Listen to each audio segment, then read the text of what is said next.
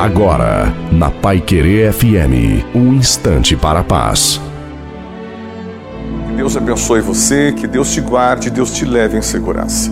A crise é inerente à nossa vontade. Ela vem, ela vem consumindo a nossa energia. Consumir a energia é ter a ansiedade alta. Ela vai subindo a ansiedade e vai consumindo a nossa energia. E a pessoa vai perdendo aquela força, aquela coragem para combater da forma certa e da forma que ela gostaria de combater.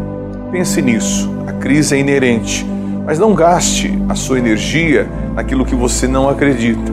Gaste a energia naquilo que você acredita, porque assim você vai estar combatendo a ansiedade e você vai estar superando a crise.